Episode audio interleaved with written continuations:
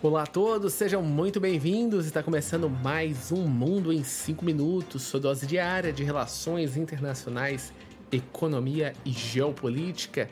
E hoje, sexta-feira, 17 de novembro, vamos falar sobre um tema muito importante para quem gosta de animação e para quem gosta também de seriados como Star Wars, também os filmes da Marvel, que é Disney. E não vamos falar especificamente de personagens ou atores. Hoje vamos falar do mercado acionário, isso porque quando a gente pega uma análise das ações da Disney, a casa de ideias, ela está em baixa em mais de 15%. E isso está pegando muitos investidores uh, com orelhas em pé. O que é está acontecendo com uma empresa que tem um, um nome de mais de 100 anos, uma capacidade operacional grande, parques, personagens, filmes, séries e principalmente streamings, ou seja, são vários setores do entretenimento que não estão dando resultados. Isso fez com que nos últimos meses, né, voltasse o antigo CEO uh, ah, da Disney, Bob Iger, que havia sido estava não, não havia sido demitido, né? Ele, ele na prática tinha uh, se aposentado e saído do grupo, uh, mas voltou para tentar resolver a situação. Bom, a gente assistiu nos últimos meses a várias controvérsias com a Disney, principalmente sobre a tendência de que seus filmes teriam um viés woke e muito focado em cotas, gêneros, em alterações fundamentais de personagens. A gente viu a briga da Disney com o próprio governador da Flórida, Ron DeSantis, uh, com a possibilidade do fim dos seus incentivos fiscais para os parques naquela região.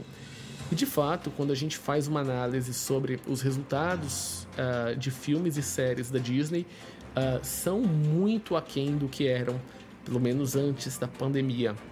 E esse é um dos grandes problemas uh, que uma companhia que vem apresentando prejuízos. Na prática, a Disney precisa, eu não sei se a palavra seria voltar às origens, mas encontrar uma volta uh, diretamente com os fãs e principalmente uma promessa de que o Disney Plus, o seu sistema de streaming, seria uh, rentável até 2024, o que não é uma possibilidade, pelo menos não até agora. O, o, modelo de business do streaming está se tornando cada vez mais difícil e mais complexo para todos os players, não só mesmo a Disney, mas Netflix passou por as situações complexas e também os seus competidores. Então, na prática, existem setores completamente diferentes do mundo Disney e que têm receitas diferentes. Por exemplo, parques uh, e personagens, uh, hotéis, são aproximadamente 30% do faturamento.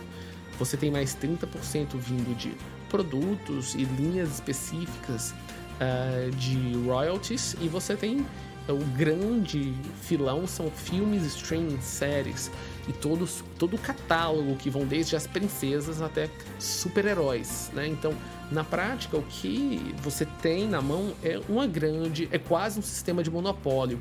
Quando você pega as 10 maiores franquias do mundo, Uh, as duas primeiras, né, são japonesas. A gente está falando de Pokémon e depois de, da Sanrio.